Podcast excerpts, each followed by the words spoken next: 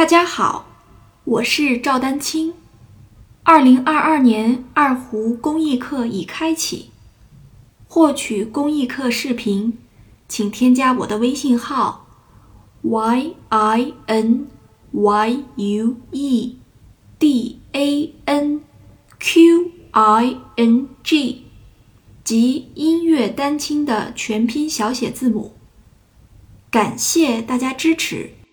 那有些同学会说，老师这节奏怎么怎么这么难，是吧？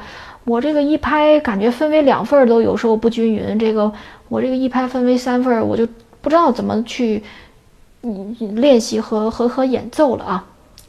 呃，实际上呢，我们来说一下啊，就是呃这个三连音这个节奏型，说实话啊，其实还挺常见的。真的是挺常见的，有时候大家可能在唱一首什么歌曲的时候，你你可能觉得这个旋律很熟练、很熟悉，你甚至都你都你其实已经会唱这个会唱这个节奏了啊，就是会唱这个旋律，但是你可能哎，你一看谱子呀，这个怎么是个三连音是吧？就是很多的熟悉的旋律当中其实是有三连音的啊，就只是说大家不知道而已啊。其实最著名的一个三连有三连音的这个呃谱子我。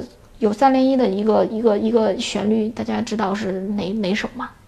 就大家几乎每个人都知道的一首旋律啊，呃，就是我们的这个国歌啊，国歌里面是有这个三连音的，是不是？对吧？我们每个人都会唱啊，呃，大家有有兴趣的同学，你可以去搜一下这个。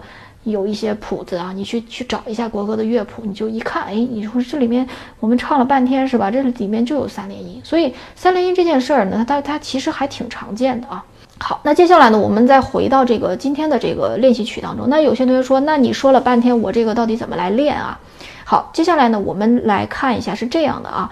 大家细心的同学观察到啊，我们给大家的这个片段也好，就整个的这个练习曲也好，它实际上都以这个三连音和四分音符为为主，对吧？好，大家现在来看一下第一行的第二小节，咪嗦咪哆，对不对？